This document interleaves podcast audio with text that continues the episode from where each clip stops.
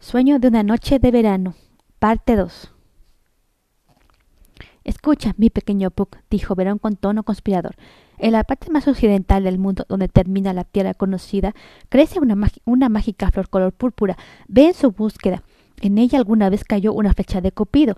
Desde entonces el polen de esa flor, eh, al contacto con los párpados de alguien que duerme, basta para que se enamore perdidamente de la primera criatura viva que ve al despertar. Ve a buscarme esa planta con su poder mágico. Me, burlaré de Titania hasta que ella me entregue al muchacho. Muy bien pensado, señor, sería Puck satisfecho, mientras se apresuraba a ir por la flor mágica. Puedo poner un cinturón a la tierra en cuarenta minutos. De pronto Verón escuchó pasos y voces que se acercaban. Espió curioso, entre las ramas. Era Demetrio, que buscaba desesperadamente a Hermía. Atrás de él venía Elena, quien no paraba de rogar Demetrio, espera, ya no recuerdas que me amabas, ya olvidaste todo lo que me prometiste antes de conocer a Hermía. Eso ya es parte del pasado. Vete de aquí y deja de seguirme, espetó brusco Demetrio. Ya no te puedo amar, y por, y por eso te amo yo más. Soy yo, Elena. Trátame como a tu pero, pateame, golpéame. Pero por indigna que sea, permíteme que te siga. Basta, vete, yo colérico Demetrio. No quiero verte más. Irritado, adelantó el paso. Elena lo seguía con tal premura que los invisibles silfos y hadas que habían espiado todo el tiempo tuvieron que, sortear con habilidad su paso para no ser atropellados. Oberón meneó, piadoso la cabeza y murmuró Ve tranquila, bella ateniense. Yo me ocuparé de que este hombre te vuelva a amar antes de que salgas de este bosque. Puck, mi pequeño torbellino, ¿ya estás de vuelta? ¿Tienes la flor? En esos momentos se acercaba Puck a toda velocidad con una sonrisa picarona en los labios y lanzando en, lo alto en lo alto la mágica flor púrpura, un plateado rayo de luna alcanzó la mágica planta y la hizo brillar en medio de, la oscuridad de la noche. Bien hecho, mi, mi, pequeño, se alegró Oberón. Ahora puede, puede, puede comenzar la diversión. Iré al lugar donde Titania reposa, sus noches y frotaré sus párpados con esta flor. Tú, mi querido Puck, harás lo mismo con el ateniense que, que, tan maltrató a la joven rubia. Encántalo también. Así Puck comenzó la búsqueda de, Demetrio. Mientras Oberón se dirigió al lugar donde se encontraba Titania, la, reina de las hadas yacía dormida en su lecho de flores. Oberón dejó caer las flores en los párpados de la reina y susurró sonriente. Lo que veas al despertar sin dudar lo habrás de amar, ya sea un zorro, un, un oso o un gato, una liebre o un pato. Entre tanto, Puck había encontrado en un, en un claro del bosque a una pareja de jóvenes que dormían.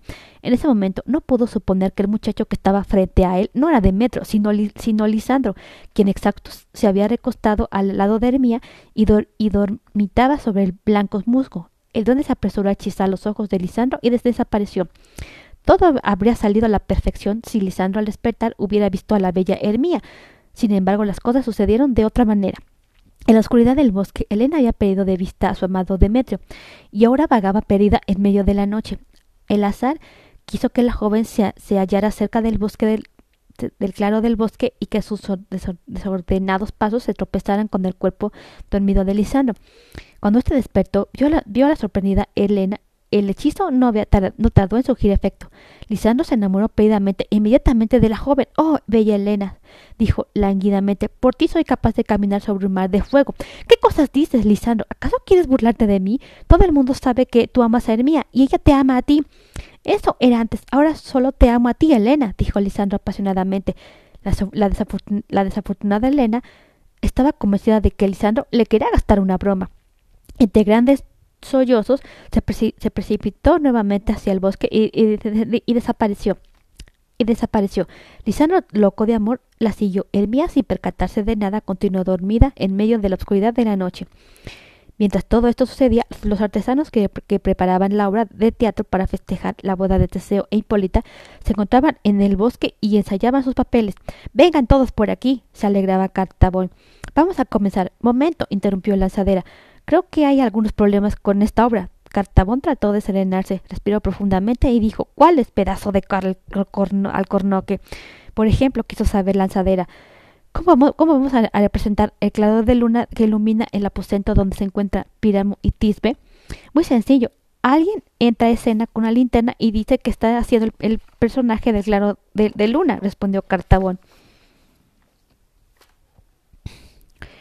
Ah, tienes razón, eso puede funcionar, afirmó Lanzadera. Pero hay otra dificultad. Debemos tener una pared en medio del salón, pues la historia dice que Piramo y Tisbe se cuchicheaban a través de una delgada grieta de la pared.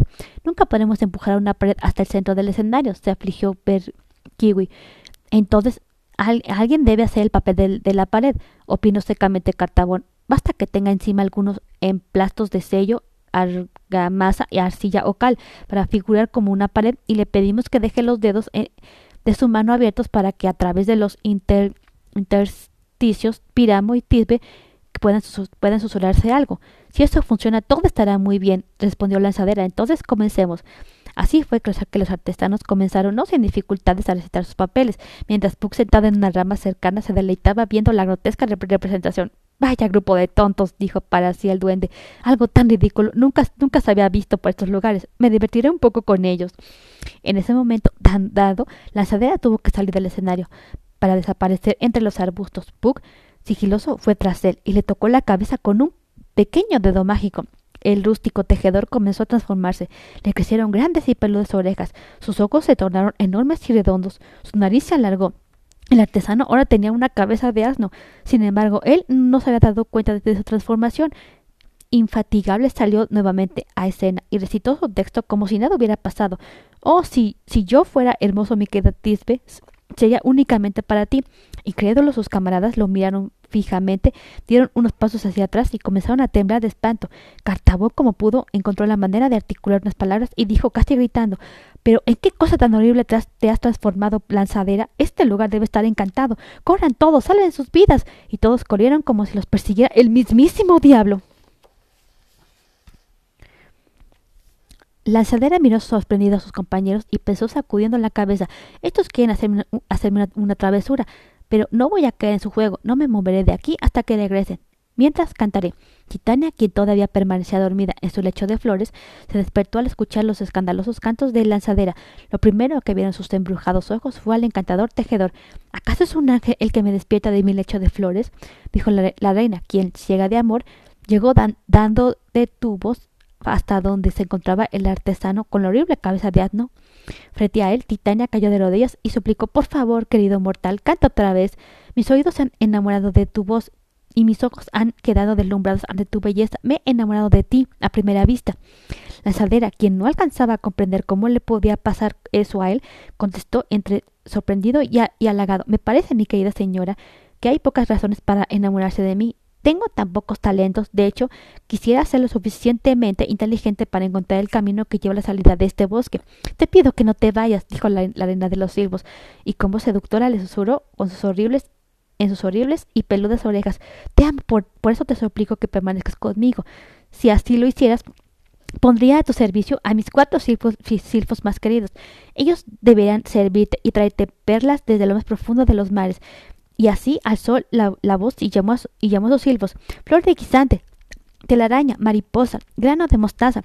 En unos segundos llegaron flotando los silbos y Titania les ordenó, sean generosos y agradables con este mortal, salten y bailen en su presencia, sírvanlo, búsquenle higos, duraznos y uvas, tráiganle gotas de rocío para que se refresque, cubran sus ojos con alas de mariposa para que el claro, claro de la luna no, no moleste a sus dormidos ojos, hagan todo lo que él desee.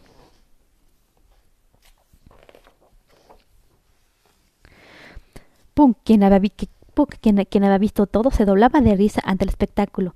Con la rapidez del viento, el, duende voló hasta donde estaba Oberón y le contó a detalle lo sucedido, de la teniese hechizado, de, los, artesanos que representaban la obra y finalmente del loco amor que Titania sentía por el embrujado lanzadera. Oberón no paraba de carcajearse. Dios mío, esto salió mejor de lo que esperaba.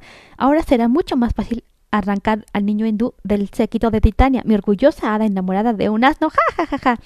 De pronto su tenue risa fue interrumpida por voces humanas.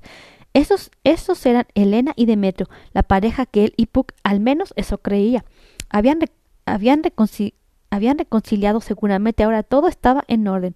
Pero, espera, esas voces estaban, eh, estaban peleando inmediatamente. Oberón vio el por qué la rubia Elena se acercaba y tras ella no venía Demetrio, sino Lisandro, el hombre equivocado. Demetrio, por su parte, todavía amaba a Hermía. ¡Pug! gritó el rey de los siervos. ¿Pero qué disparate has hecho? siempre tienes que meter la pata. Has hechizado al hombre equivocado. Ahora Demetrio ama a Hermía y Lisandro adora a Elena. En lugar de que sea al revés, tenemos que arreglar todo esto. Ve a buscar a Elena yo hechizaré a Demetrio tan pronto se duerma para que cuando despierte vea y se enamore de la mujer correcta. Y así sucedió. Al despertar Demetrio se encontró frente a Elena y el hechizo hizo efecto de inmediato. Después de haber perseguido a Elena, Demetrio cayó de rodillas ante Elena y le juró amor eterno. Sin embargo, Lisandro seguía apasionado de Elena y cuando vio que Demetrio se arrodillaba ante su amada, le gritó lleno de celos Fuera de aquí. Elena es mía. Déjala en paz o te las verás conmigo.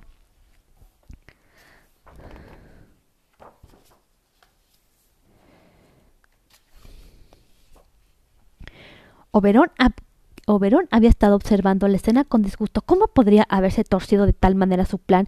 Ahora todo estaba más intricado. Mira este barullo, Puck gritó enojado. Para colmo, estos dos atenienses quieren agarrarse a golpes. Debemos impedirlo. Rápido, haz bajar una espesa niebla sobre el bosque. Empaña la mirada de todos con una densa cortina de vapor.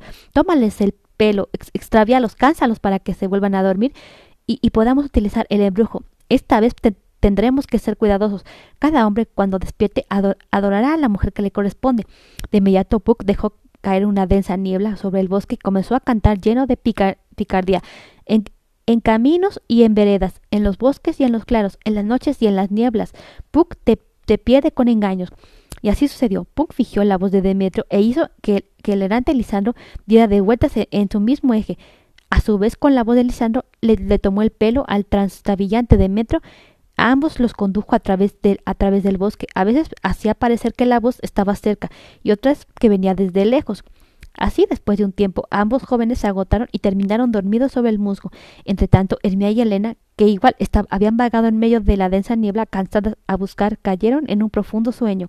Puck reía discreto. Todo había salido de maravilla. Ambos hombres dormían agotados en el bosque y ninguna pelea se había consumado. Rápidamente tocó los párpados de Lisandro con el hechizo y murmuró que en, que en el sueño de esta noche todos se encuentren descanso y al amanecer siguiente cada chica a su muchacho. Oberón estaba satisfecho. La felicidad de ambas parejas ya no estaba en peligro. Ahora quería reunirse con su reina. Silenciosamente se, deslizó hasta el lecho de flores de Titania y era verdad todo lo que había contado el travieso Puck. Ahí se encontraba la reina a los pies de un horrendo monstruo, de con cabeza de asno al que colmaba de caricias. ¿Quieres oír dul ¿Qué, qué quieres oír ¿Quieres oír música dulce, amado mío? dijo la reina. Comenzó a tocar la flauta. ¿O estás hambriento? continuó. ¿Quieres que te mande algunas tiernas nueces del almacén de la ardilla? Oberón se divertía de lo lindo al ver la escena. Se quedó ahí observando a la, caramelada pareja hasta que ésta se durmió. Luego a Hortadilla se acercó a Titania y le susurró al oído. ¿Ahora me darás a tu, a tu adorable pajecito necia reina? Próximamente viene la tercera parte.